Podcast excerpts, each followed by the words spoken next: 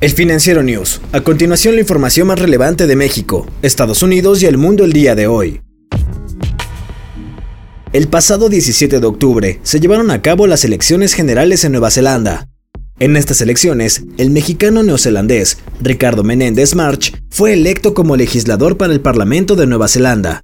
Menéndez March ocupará uno de los 10 lugares que su partido obtuvo en las elecciones del sábado. Ricardo se especializa en justicia climática y económica, y esa fue la vía donde enfocó sus esfuerzos en la campaña.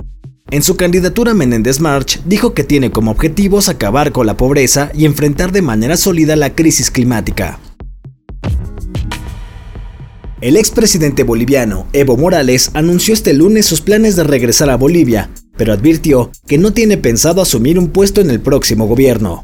Morales se refugió en México en noviembre del año 2019 y un mes después lo hizo en Argentina donde actualmente reside. Dijo que en caso de regresar a su país, se dedicará a la agricultura o será un pequeño productor. En una conferencia de prensa brindada en Buenos Aires, al día siguiente de las elecciones en las que Luis Arce se habría impuesto con la mayoría de los votos, Morales también dijo que si Estados Unidos quiere retomar las relaciones diplomáticas con su país, lo haga con respeto. Manifestantes chilenos enfrentaron a la policía e incendiaron una iglesia. Miles de personas se reunieron el domingo en Plaza Italia, en el centro de Santiago, a la que algunas personas ahora llaman Plaza de la Dignidad. Esto desobedeciendo las normas de distanciamiento social. Un total de 580 personas fueron detenidas en las manifestaciones y más de un centenar resultaron heridas entre policías y civiles. Esto lo informó el lunes el Ministerio del Interior. El malestar social comenzó en octubre del año 2019, después de que protestas contra la alza de las tarifas del metro derivaron en incendios, que fueron provocados en estaciones de este transporte, lo cual originó, por parte del gobierno, la implementación de toques de queda y la salida de las Fuerzas Armadas a la calle. La segunda vacuna de Rusia contra el COVID-19, llamada Epivac Corona, demostró una protección del 100% contra la enfermedad causada por el virus SARS-CoV-2. Sobre las propiedades de inmunidad en primates, se encontró que la vacuna induce la producción de altos títulos de anticuerpos en el 100% dentro de las dos o tres semanas posteriores a la primera vacunación. Los ensayos de la fase 1 también arrojaron una alta inmunidad en los animales sometidos a pruebas.